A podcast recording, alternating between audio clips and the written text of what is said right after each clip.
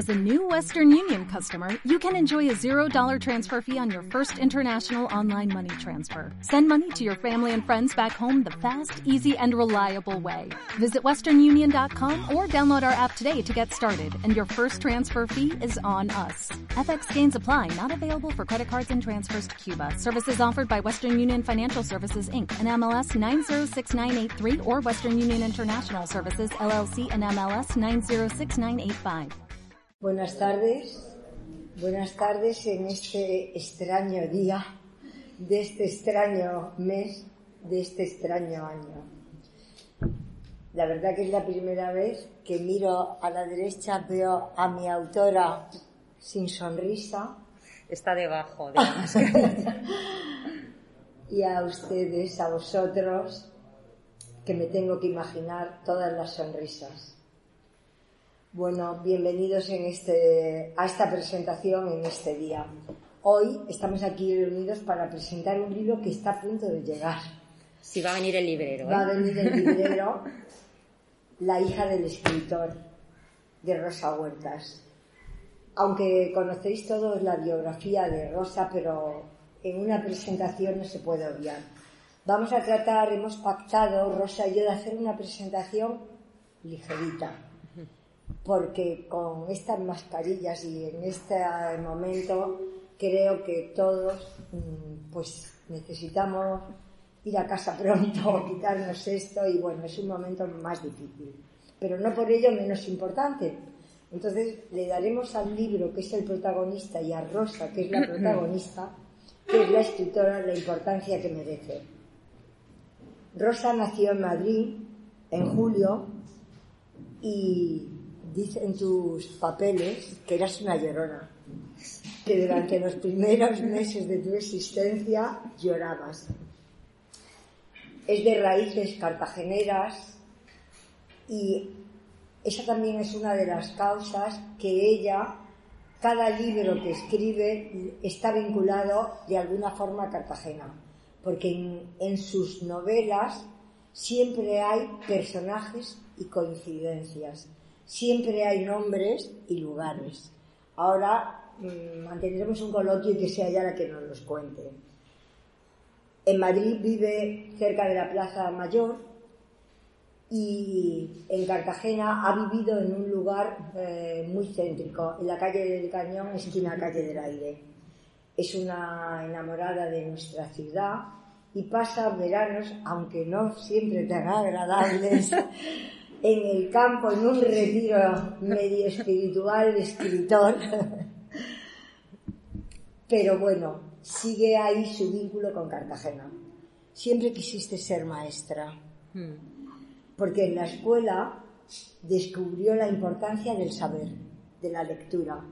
Estuvo rodeada de mujeres sabias.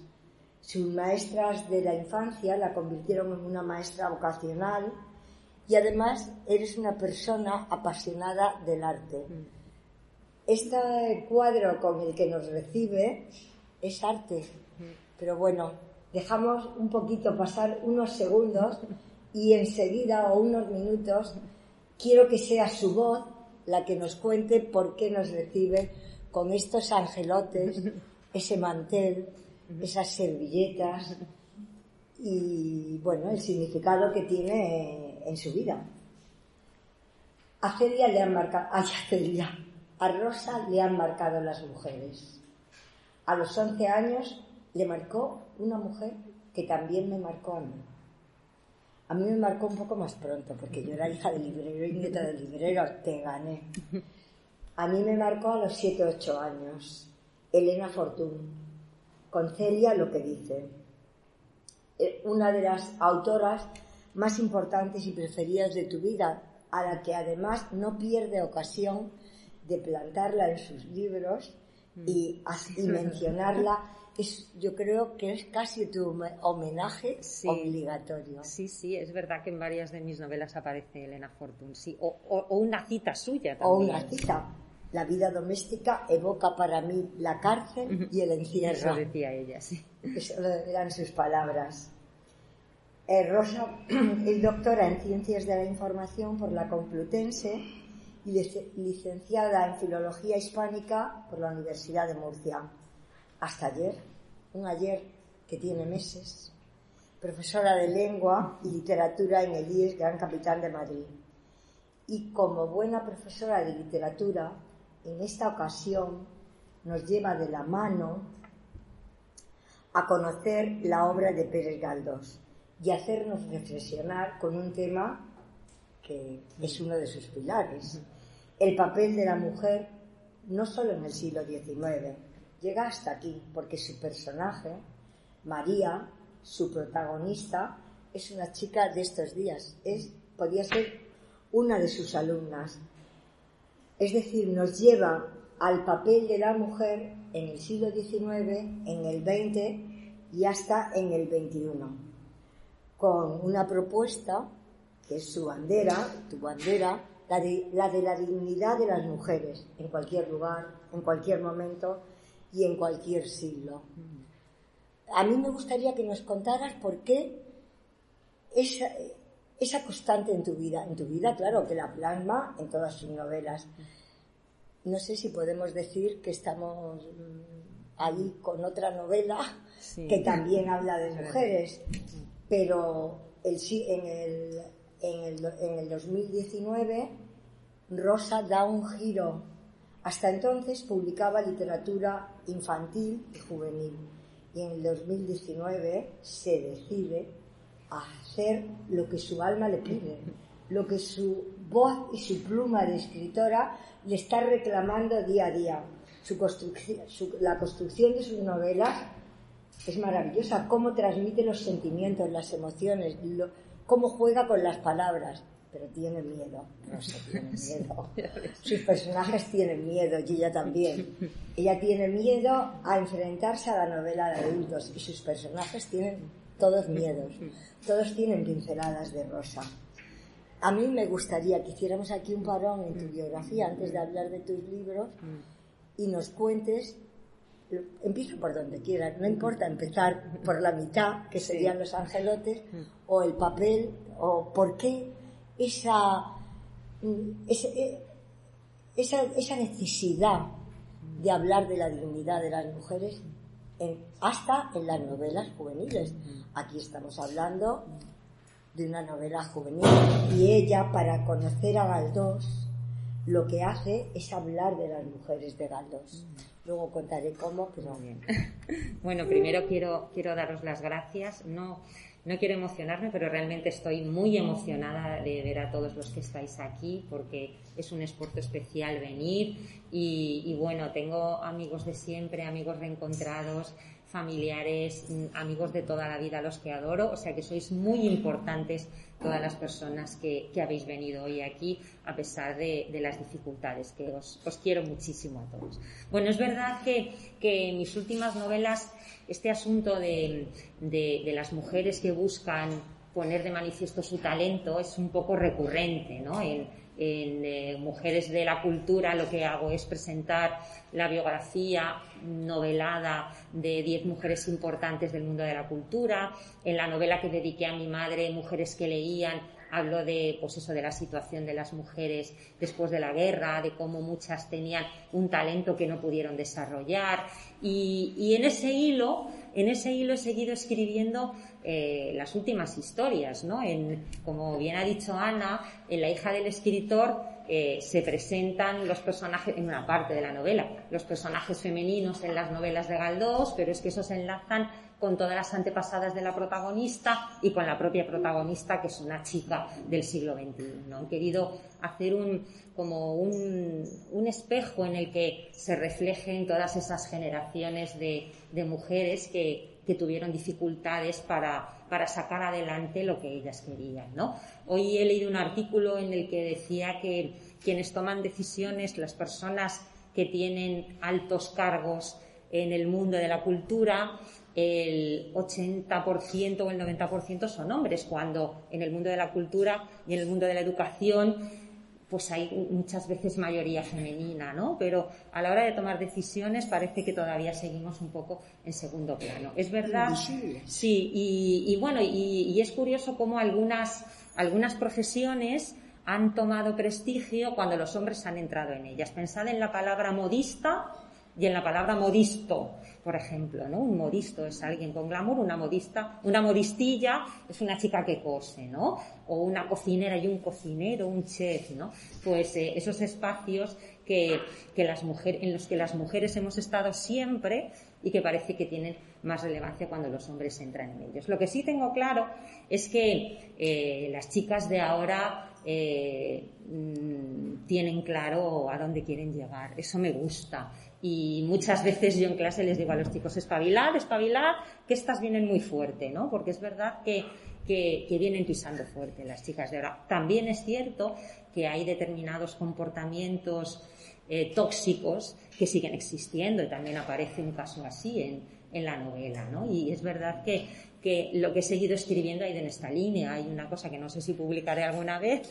Seguro una, que sí. una novela para adultos a la que he dedicado mucho tiempo, muchísima investigación y muchísima ilusión que, que bueno, que veremos a ver si, si me la guardo en un cajón, si os la mando por internet a mis amigos para que la leáis o me la quedo en mi casa, ¿no? Pero bueno, es, es un, paso más, ¿no? En, en, el proceso de escritura, un paso más a una novela eh, más profunda, más compleja, eh, más extensa, con con personajes en los que ando mucho más y con una investigación histórica extensísima, ¿no? Pero bueno, esa será otra historia que será contada en otra ocasión, como decía Michelin de la historia interminable, así que esperemos que podamos presentar esta.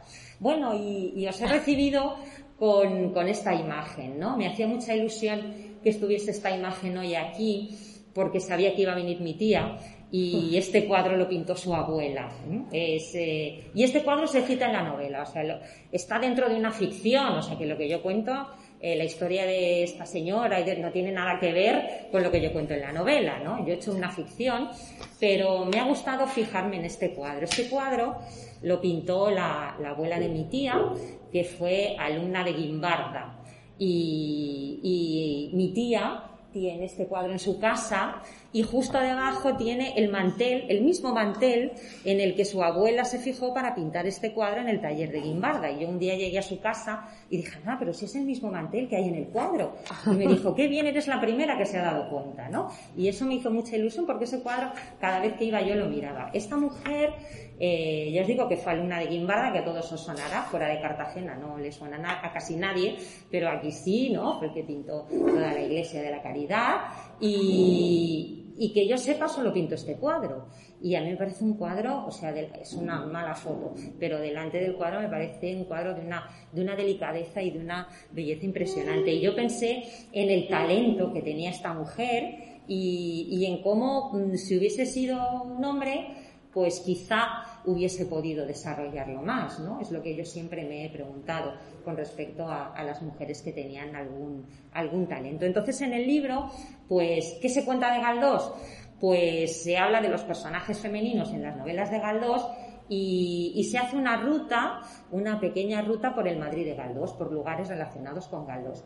Esto es una parte de la historia, no es la trama, ¿no? La trama eh, tiene una protagonista adolescente, una protagonista joven, María, en plena crisis eh, personal, ¿no? En plena crisis familiar y, y bueno, en una historia en la que todos los personajes esconden algo. Todos los personajes no os fiéis de ninguno de ellos porque todos todos guardan sus secretos, ¿no? Además, bueno, mm, eh, el cuadro estuvo a punto de perderse, mi tía me ha dado permiso para contar la historia. El cuadro estuvo a punto de perderse porque siempre estuvo en el, en el comedor de casa de su abuela, pero cuando su abuela falleció, pues lo heredó su tío, y cuando su tío falleció lo heredó su primo, y un día, pues mi tía eh, entró en una, en una tienda de compraventa de pintura en Cartagena, arte cuadro, y se encontró el cuadro de su abuela allí. su primo lo había vendido sin preguntarle a ella si alguna se lo quería quedar, ¿no? Y bueno, pues pudieron rescatarlo y ahora está en el, en el salón de casa de mi tía, ¿no? Pero vamos, que se podía haber perdido en la inmensidad del mundo, ¿no? Sin, sin que supiesen realmente, ¿no? El valor que, que tenía emocional y, personal este, este cuadro. ¿vale? Mi tía me contaba que ella comía muy mal, eso se cuenta en el libro, ¿no? Me lo he metido ahí también, que ella comía muy mal y siempre miraba a los angelitos que estaban en el comedor mientras intentaba comerse la comida que no, que no le apetecía. Entonces es ese pequeño homenaje. Sí, el libro está lleno de, la novela está llena de coincidencias está llena de coincidencias que a mí me gustaría un poco tirar ahí de la hebra. Está narrada en primera persona por María, mm. la joven protagonista, eh, que además tú le has puesto de nombre María. Sí. Y la bueno, Galdós, sabéis todos que no se casó, que fue un amante excelente. Algunas de sus historias han llegado hasta nosotros. Ella también eh, tú también nos habla de Pardo Bazán, porque claro, no podía estar fuera de aquí. Pero tuvo una hija, una hija que se llamaba María. María, sí, sí. Tuvo una hija que, bueno, esta niña, María, a través de ella, eh, Rosa lo que hace es cuestionarnos algunos de los conflictos de la adolescencia que también conoces por esos años que ha estado ahí de profesora, pues toda una vida, de profesora y de escritora para jóvenes adolescentes. Y más coincidencia, es que está llena de guiños y de complicidades. El padre de la niña mm. es Manuel Benito. Sí. Y lo de Manuel, bueno, no lo sé si es casualidad. Lo de Benito no es ninguna casualidad. Sí, hay muchas cosas así. sí. hay muchas cosas así mágicas, ¿no? Que, que van surgiendo cuando, cuando escribes. Bueno, eh, la verdad es que mm, me costó mucho. sí, eso es lo que voy a contar. Me costó mucho arrancar eh, esta novela porque no sabía por dónde hincarle el diente, ¿no? Pero, pero descubrí ¿no? que la única hija que tuvo Galdós se llamaba María, eh, la historia de, de esta chica, y hay un cierto paralelismo, ¿verdad?, entre, entre la historia de María, la hija de Galdós, y nuestra María, ¿no? Y la María de, de la novela. Y luego eh, hay también una cierta relación entre el padre de María, que es escritor, y don Benito Pérez Galdós. Los dos se llaman Benito. Pero el nombre de Benito no es casual en el caso del, padre de, mi protagonista. Y aquí viene la relación con, Melilla. ¿no? Melilla es una ciudad con la que yo tengo una relación de enamoramiento total. ¿no? no sé si sabéis que Carmen Conde pasó sus primeros años en Cartagena y los siguientes en Melilla, que a mí eso me encanta porque mi padre era de Melilla y mi madre de Cartagena. Bueno, yo estuve en Melilla por primera vez hace tres años que me invitaron. Mi padre ya había fallecido y yo nunca había estado en la ciudad donde él nació, por lo tanto fue una emoción enorme. Y en una de las visitas que me llevaron fuimos al cementerio. Y allí me contaron la historia de Benito, el soldado de los milagros, que me pareció una historia fascinante, ¿no? No os la voy a contar porque viene en, la novela, pero, pero es que se llamaba Benito, o sea, no se llamaba Pepe, ni Juan, ni Antonio, se llamaba Benito, exactamente igual que Galdós. Y entonces dije, esta historia la tengo que contar, ¿no? Porque hay esta coincidencia de los nombres y, y me sirvió para, para meter a Melilla, que me hacía mucha ilusión en la novela, y para poder contar la historia del soldado de los milagros y para poder relacionar a mi protagonista con don Benito Pérez Galdós. O sea que ahí hay otra coincidencia, sí. Sí, eh, es, que está llena de, bueno, eso, de guiños. A mí me gustaría, había seleccionado, como sabéis que a mí me gusta mucho leer siempre algún párrafo, pues había seleccionado precisamente el de la la primera complicidad que yo me encuentro cuando entro a la novela era el cuadro de siempre, el que presidía todas las comidas de aquella vieja casa, el mismo que verían mi padre, mis tías y mi abuela de niños. El lienzo, enorme, representaba a unos angelotes sujetando una especie de mantel bordado. Sabía que lo había pintado la abuela de mi abuela, mi tatarabuela Clara, pero poco más.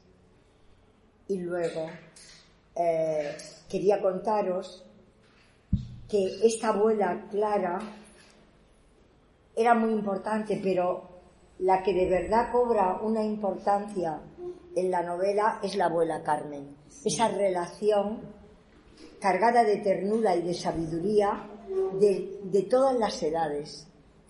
Aparece, aparece la abuela el conflicto familiar con los padres que están divorciados y ese recurso y esa niña difícil eh, que a través de esa abuela y de las historias anteriores va encontrando también su camino.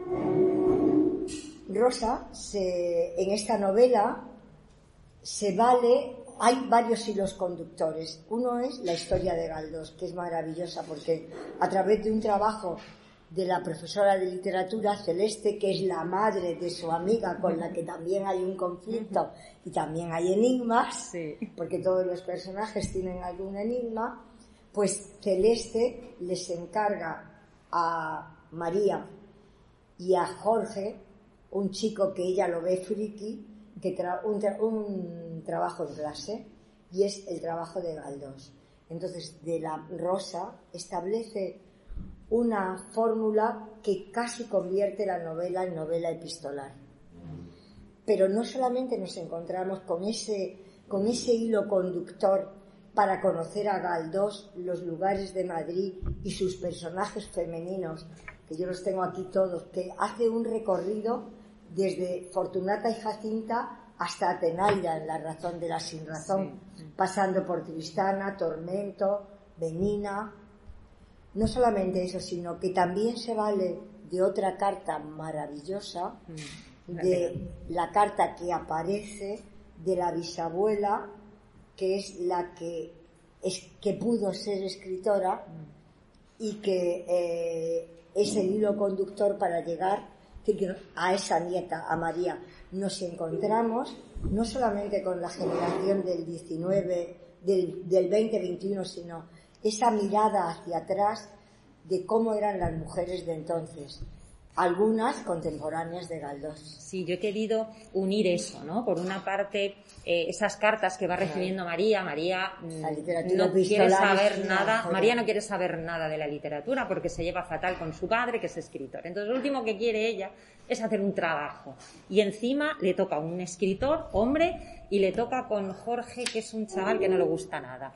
Pero empiezan a aparecer en su caso unas cartas que le van haciendo ese trabajo. Entonces ahí me tocó investigar sobre los personajes femeninos en las novelas de Galdós. Galdós eh, era un hombre que, conocía muy bien la realidad de su tiempo y, y que traza unos personajes femeninos en los que lo que hace, no hace falta que dé ninguna opinión, ¿no? Nos está mostrando lo que había, ¿no? Lo que era y, lo que estaba pasando y, e intenta eh, buscar cómo se podría solucionar. Y la solución siempre es la cultura, ¿no? La cultura es lo que nos puede hacer a todos libres e iguales.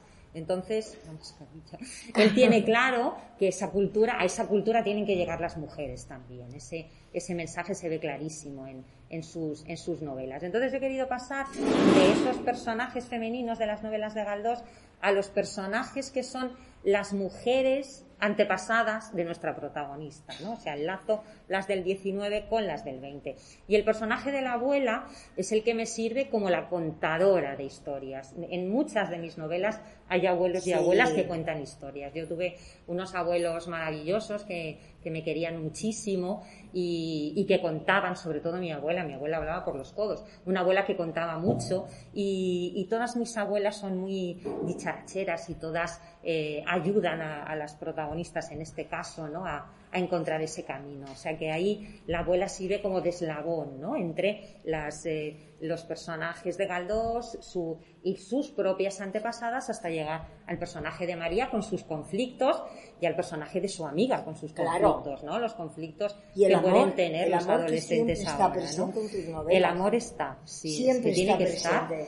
Es que no, no concibo que haya una novela sin amor, algo tiene que haber en algún punto de, de, sentimientos y de sensaciones. Yo he traído unas, unas fotos que, bueno, que tienen que ver un poquito con, con la historia, sobre todo para cuando, para cuando ya podamos ir de un sitio a otro y se pueda pasear por Madrid, pues a los que vengáis yo os haré esta, esta ruta ¿no? del, del Madrid de Galdós, que es la que hacen los protagonistas, porque tienen que hablar de los personajes femeninos en las novelas de Galdós y de los lugares que aparecen, lugares relacionados con Galdós, ¿no? que vamos en Madrid casi todo el centro, ¿no? Tiene, tiene que ver con Galdós. Y luego, bueno, una cosa que quiero contar es que estos dos chavales de, la novela están inspirados en dos alumnos míos. María está inspirada en una chica que se llama Carmen, yo le pedí que me, que me contase cosas sobre ella misma, y Jorge es Jorge, un super friki que tuve en segundo, que, luego, pues bueno, fue evolucionando un poco y tal, pero un chaval muy especial, muy inteligente, muy inteligente y muy,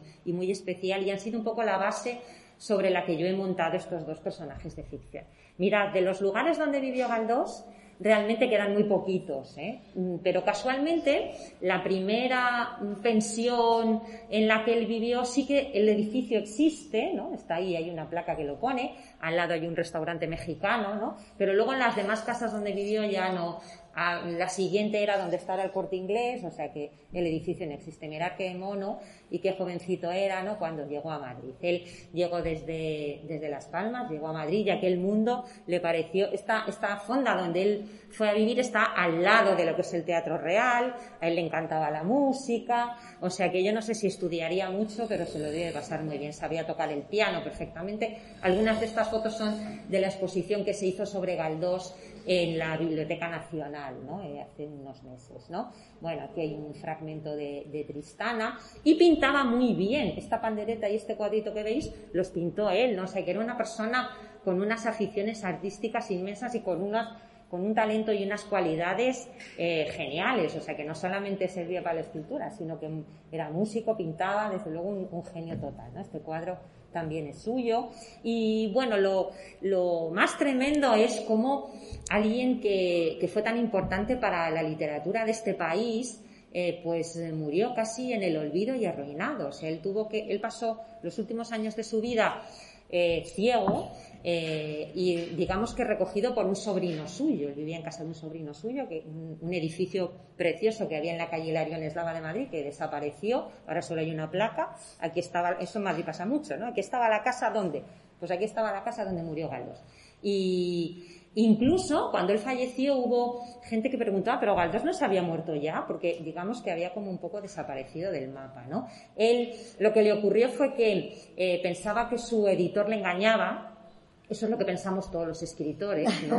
Porque dices, ¿cómo es posible? Llegan las liquidaciones, dice, pero, pero solamente he vendido estos, no puede ser. Pues a Galdós le pasaba eso. Llegaban las liquidaciones y decía, pero ¿cómo puede ser que solo haya vendido esto y solamente me pague esto mi editor?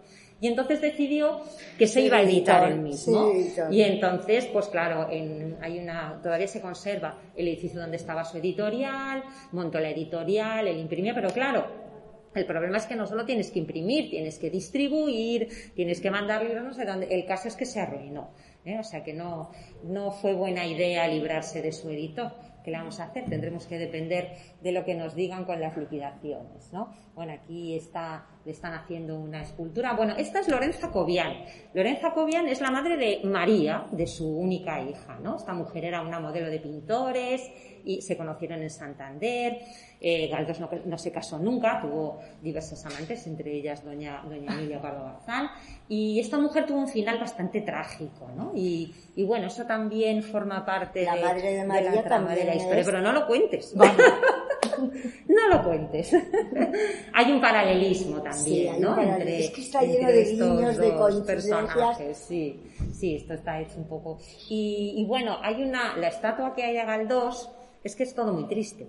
Eh, Galdós de entrada se merecería una avenida o un barrio entero, ¿no? bueno, pues la calle Pérez Galdós de Madrid es una calle pequeña que va de Foncarral a Hortaleza.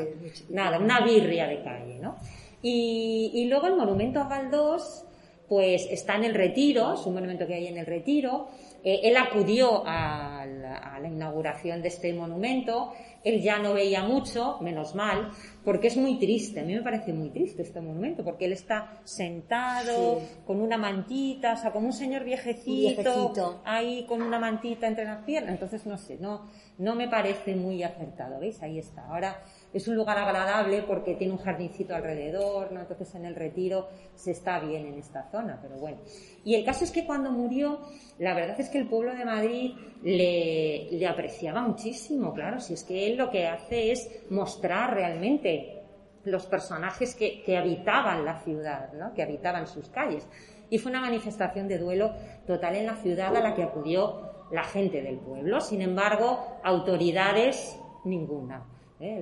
Las, autoridades del momento, pues como, se, como que se desentendieron ¿no? de, esta muerte de Galdós. Bueno, eh, su novela La Fontana de Oro eh, alude a un, a un café ¿no? de la época revolucionario y tampoco existe. Que tampoco existe, pero bueno, hay, una, hay uno que se llama lo mismo, más o menos en el mismo lugar, pero que se debe de parecer muy poco al auténtico porque es una especie de pub inglés, ¿no? Pero, pero bueno, tengo una amiga cantante que actúa en este sitio, entonces yo voy de vez en cuando y intento abstraerme de lo que me rodea y pensar en lo bien que tocan la música y en Galdós, ¿no? Eh, este, esta placa y tal aparece, ¿no? Se cita en la novela porque los personajes van a, van a pasar por aquí.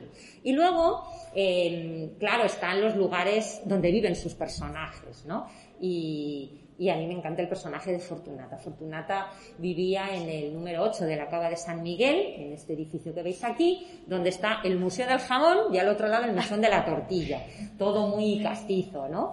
Pero mm, yo en la novela eh, los chicos dicen, qué pena que no haya ninguna placa, porque igual de importante es Fortunata como personaje de ficción que a lo mejor, yo qué sé, no sé quién que nació allí, ¿no? Pero creo que en estos últimos meses han debido de poner una placa. ¿Ah, sí? Sí, han debido de poner una placa diciendo que en esa casa vivía el personaje de, Fortunata del que también sale en el libro. Bueno, y nuestro, nuestro cuadro maravilloso, ¿no? Para, para ilustrar esta, esta historia. Y os digo que son todo personajes de ficción, no, no tienen nada que ver con la historia de la abuela de mi tía ni nada, pero yo quería hacer un homenaje a, a ese cuadro y a la pintora de ese cuadro y a, todas esas mujeres que no pudieron desarrollar todo, ese talento que, llevaban dentro y que, bueno, que se tuvieron que conformar con menos, ¿no? Sí, a mí me gustaría mm, destacar un matiz. Eh, Rosa, a través de, de, esta, de estos jovencitos, de María y de Jorge, lo que nos lleva es a conocer a las mujeres eh, de las novelas de Galdós, a los personajes femeninos de Galdós. Y a mí me ha, a mí me, que los conozco a todos y que además yo, yo renuncié a Galdós cuando tenía 17 años o 18 que mis padres me obligaban y me parecía espantoso, me parecía un Es que no se puede obligar a nadie a leer a Galdós. Me parecía, o tendría 15, pero en cambio después adoré a Galdós. Es decir, eh, es uno de, mis amores. Y, pero me ha encantado cómo a, través de su voz y de, y de sus protagonistas he descubierto la evolución social de la mujer en los personajes femeninos de Galdós, que ella lo hace muy presente. Claro, porque él quiere cada mujer va progresando. claro.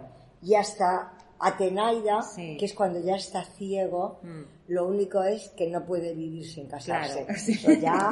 hasta ahí no llegó tan don Benito, pero sí... pero eso me gustaría que nos lo contaras. Sí, eh, eso me pareció muy interesante, porque, porque es verdad que él muestra la situación social de, de las mujeres, ¿no? Esa Fortunata, mujer del pueblo y tal, y esa Jacinta, que tiene que ser el ángel del hogar, ¿no? Eh, que tiene que ser madre, etcétera, ¿no? Y, y luego intenta eh, ir presentando otros modelos, ¿no? Eh, claro, Tristana se quiere rebelar contra eso, ¿no? El personaje de Tristana quiere, no quiere depender de nadie, quiere desarrollar su arte, pero al final acaba fatal. Doña Emilia Pardo Bazán le echó una bronca por ese final, le echó una bronca por este final porque ella esperaba que Tristana fuese capaz de, de, romper, con eso, de salir y de, ser ella misma, pero, pero no lo consigue, ¿no? Es un final brutal el de, el de esa novela. Eh, pero, pero claro, mm, él debió de pensar, pues vamos a intentar otra cosa. Y entonces en, en esa última novela, él está presentando totalmente una ficción, eso está claro. es una historia que transcurre en un país, en un país imaginario, o sea, no es España, es un país imaginario, pero es una mujer que al final consigue ser ella misma, tener su trabajo, eh, eh, ser educadora de otras mujeres. Atenaida, La que él dicta, porque esa novela. Sí, él ya estaba ciego. Ya estaba ciego. Pero, pero claro, es lo que te decías, Atenaida consigue ser una nueva mujer acabando con, con lo antiguo, pero con pareja. De, eso no, no sé. Claro, es que también hay que tener en cuenta eh, la época en la que él vivió. O sea, mm, me, hubiese resultado extraño que él presentase a una Atenaida que, que abandona y va sí, claro, eso habría sido eh, pedir demasiado, ¿no? pero, es cierto que, que, al final él va él va presentando diferentes modelos, sí, sí, sí. y además que la novela queda muy manifiesto, mm. Tormento, Lamparo Sánchez, la huérfana pobre Sí, ahí yo recojo un fragmento ahí. Bueno, y Cassandra, la víctima, con ese nombre, la víctima de, Doña Juana, ¿no? Sí, sí, ese personaje. que, ese personaje que está representando, está representando todo lo antiguo. todo lo antiguo. Sí. Claro, por eso él también tuvo sus problemas, ¿no? Él podría haber tenido el premio Nobel, pero claro, siempre hubo intereses encontrados, ¿no? Políticos. Claro, eso siempre le, le restó más que sumarlo al pobre, pero bueno es una pena que no, que no se le reconociese en vida todo, todo lo que todo lo que sabemos que, que, que, le debemos, ¿no? que la literatura y la novela española le, le debe a Galdós. ¿no? Y hoy además me parece una cosa muy curiosa, mirando en, en Facebook alguien ha pasado por la cuesta de Moyano y ha puesto una foto de una colección que había de los episodios nacionales ah, de Galdós. Esa colección me la hizo, no, eso era una colección que eran fascículos. Ah, la de fascículos. Sí, del año del Catapunchimpu. Bueno, yo era pequeña y entonces eh, mi abuelo era muy aficionado a hacer todas esas colecciones y mi abuelo la coleccionó para mí. Para mí. Entonces yo esos libros los tengo y los he usado muchísimo porque no es la primera novela mía en la que utilizo a Galdós y tiro de él, ¿no? Lo he usado muchísimo. Entonces, esos libros los tengo y él los hizo, los coleccionó para mí, les tengo un cariño especial. Y es verdad que en otras novelas lo, lo he citado. Sí. En Sombras de la Plaza Mayor se, se cuenta una, una historia que ocurrió realmente en el Instituto San Isidro y que cuenta Galdós en uno de sus episodios nacionales, ¿no? En Todo es Máscara, uno de los personajes va está en las guerras carlistas y está en la batalla de Luchana y la descripción que hace Galdós de la batalla de Luchana, yo se la he fusilado. O sea, nadie mejor que Galdós para contar la historia. Entonces yo, en vez de buscar en otro sitio, me fui directamente a Galdós para saber qué es lo que había pasado en la batalla de Luchana. O sea que he recurrido a él tan, en tantas ocasiones que yo le, le debía, le debía este libro, ¿no? Le debía un libro. La pena es que se ha movido poco por estas circunstancias. Es la primera presentación que se hace de este libro. Había varias previstas en Madrid que no, que no se hicieron, evidentemente. Un mes en el que yo iba a estar promocionando el libro por toda España y bueno, aquí se ha quedado todo. Pero bueno, mi homenaje a Galdós está y, espero que, que, vaya llegando, aunque sea poco a poco, a, a los, a los lectores y que la disfruten. Yo creo que tiene una trama interesante, porque ya os digo que todos los personajes esconden algún secreto, ¿no? Hay, eh, la narradora en primera persona va intentando descubrir qué es lo que se puede hacer a su alrededor en ese momento de crisis y yo sé que os va a entretener. Así que yo sí, es una novela que además no puedes abandonarla. Porque y es cortita. y no está publicada en literatura juvenil, yo esto siempre se lo digo a Rosa. Hmm. Eh, la has publicado en literatura juvenil y solamente le falta una historia y un hilo conductor de otros personajes de 30, 40, 50 años y ya tenemos la novela de adultos porque realmente lo que cuenta y cómo lo cuenta nos interesa a todos. Sí, yo sé que muchos de los que estáis aquí, que me habéis leído, eh, habéis disfrutado con lo que escribo independientemente que esté publicado en una colección juvenil. O sea que a los que estáis aquí no tengo que explicaros nada porque ya, ya lo sabéis, pero, pero es verdad que muchas veces hay prejuicios contra la literatura juvenil y hay una, hay una pregunta que me han hecho algunas veces me la, suele hacer alguien que no me ha leído, ¿sabes? Cuando me hacen alguna entrevista y te preguntan, ¿y cuándo vas a dar el salto a la literatura de adultos? Como si lo que yo escribiese estuviese ahí en el subsuelo escondido, ¿no? Y solo tuviese valor lo que se publica en, en otro tipo de editoriales. No sé si hay que saltar mucho, hay que saltar poco, ¿no? Yo lo que intento es escribir las historias que me gustan, pasármelo bien escribiendo, porque no, esta no ha sido, no ha sido mi medio de ganarme la vida, ¿no? Durante todos estos años, pero, pero yo he disfrutado mucho desde que empecé a publicar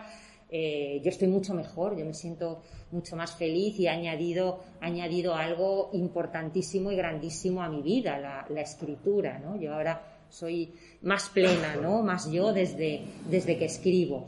Y, y, bueno, me gusta escribir lo que me apetece y de lo que me apetece y lo que me entusiasma. Si yo no me entusiasmo y no me divierto escribiendo, pues pienso que el lector se va a aburrir como una ostra. Así que yo procuro eh, tratar temas que, me, que, me, interesen. Y bueno, pues habré escrito una cosa más, más larga, Pero eh, más profunda. ¿eh? Muy parecido a lo que yo suelo hacer. Personajes. Y bueno, ya veremos si conseguimos publicarlo en algún momento. Bueno, desde aquí digo que seguro que sí. Que el año que viene estaremos aquí, presentándolo y que os va a encantar. A ver si es verdad. Sí, Pero bueno, hoy hablamos de estas. Sí, y ya está. No nos vamos a enrollar mucho más, Ana. no, yo creo que. Bueno, ya lo siguiente es coger el libro y leer. Y bueno, si alguno quiere preguntarme algo, os damos la palabra. Aquí, aquí está. Ah. ¿Alguien quiere preguntar algo? ¿Me queréis comentar alguna cosa? Alguno no sé si lo ha leído ya. Sí, Ramona sí lo ha leído. Así que Ramona comenta.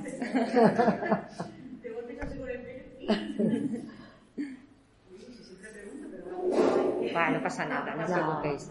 Nada, no, hemos comentado algo, Ramona y yo así hemos comentado ya cuando cayó en sus manos. Más que preguntar,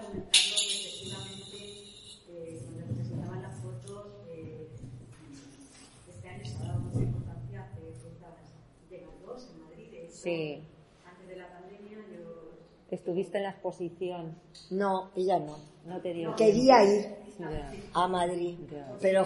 al cuarto de la ESO y entonces queríamos hacer este año el Día del Libro, el 23 de abril que lo pudimos celebrar, sí. y lo íbamos a dedicar claro. a, a, dos. Y pensaba que efectivamente... Y entonces, bueno, pues fue un poco trabajo operativo de toda la sí. gente y de todos los compañeros, ¿no? Me resultó muy curioso porque algunos pues eso, pensando que, ese, que el ayuntamiento había hecho una ruta pero un grupo de, tres, un chico y una chica, nada lectores, lectores, uh -huh. que pasan por, pasan por aquí, ¿no? Sí. pasan por aquí, pues no sé, quiero publicarles el tema de las mujeres cantos. Sí. Pues tenemos de lectores. Mm. Fíjate, que, qué bueno. El sí. hecho de, de intentar que leyeran un poco, uh -huh. no, no leyeron un montón, pero sí. que leyeran lección, que vieran incluso que vieran la serie, sí. de Jacinta. Sí, la pusieron en esos días. Sí. El hecho de leer algunos fragmentos de misericordia, el hecho de ir bueno, uh -huh. conociendo alguna cosa, les impactó tanto, no sé si por el tema de mujeres o porque en algún sí. momento les llegó que conseguimos. Qué bien. La pena es que no hemos podido leer bueno, pues espero que ya lo leáis más adelante. Vamos a dar tiempo a todo, porque, en fin. Si y yo espero que esté colgada, porque la, la, exposición que menciona Rosa es que es fantástica, la de la Biblioteca sí, Nacional. Es que sí, a mí me encantó. Sí, sí, estaba muy, muy estaba bien muy, pensada, muy bien hecha. Sí, ahora habrá que ver la de Delibes. A ver, sí, creo que es fantástica. Fue mi hijo ayer. Sí, pues o antes nada, de ayer. Ah, yo no sé si estará colgada en la Biblioteca Nacional, pero deberíamos de buscarlo y decirlo porque merece, bueno, merecía totalmente verla. Bueno, chicos, yo os agradezco muchísimo, muchísimo, muchísimo en el alma que, hayáis venido. Sois todos un amor y, y bueno, que, que nos defraude la novela, que os lo paséis bien leyéndola y, y que sigáis acudiendo a eventos culturales y podamos entre todos salir salir adelante, ¿vale? Muchísimas gracias a los que sois profes ánimo y fuerza. y, y Que eso. están allí los libros. Están los libros Está, ahí, sí, muy bien. está allí Pues- Vicente. Pues nada, si queréis que os dedique el libro, pues yo me quedo aquí. Bueno, ¿vale? yo este no lo tengo dedicado, así Pues que nada, empezar mientras que los demás... Muchísimas gracias. Bueno, Rosa, hoy no hay besos. Así.